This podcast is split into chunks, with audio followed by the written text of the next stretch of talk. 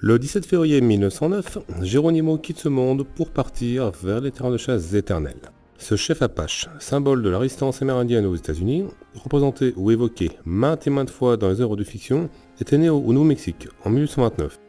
C'est dans les années 1850 que, suite au meurtre de sa femme et de ses enfants, il va se lancer dans une lutte sans relâche, d'abord contre le Mexique, puis contre les États-Unis.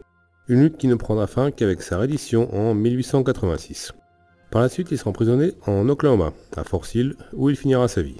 Il tire son nom, Geronimo, d'une attaque lancée contre les Mexicains, au cours de laquelle ces derniers, terrorisés, évoquèrent Saint Jérôme pour leur venir en aide. Jérôme, en espagnol, Geronimo. Son vrai nom était Go Claye, ce qui en langue chiricahua veut dire celui qui baille. Et au passage, pardon pour ma prononciation déplorable du chiricahua. Cette langue, le chiricahua, fait partie du groupe des langues apaches, qui existent toujours, oui, même si elles sont plutôt en voie d'extinction. Les peuples apaches eux-mêmes existent toujours en tant que tels, avec leur identité préservée au sein des États-Unis. C'est le cas par exemple des Navarros, de l'Utah et de l'Arizona. On peut citer aussi les Sioux, les Comanches, les Cherokees comme peuple amérindien, toujours actuels, toujours existants. Ce ne sont pas que des gens du Far West.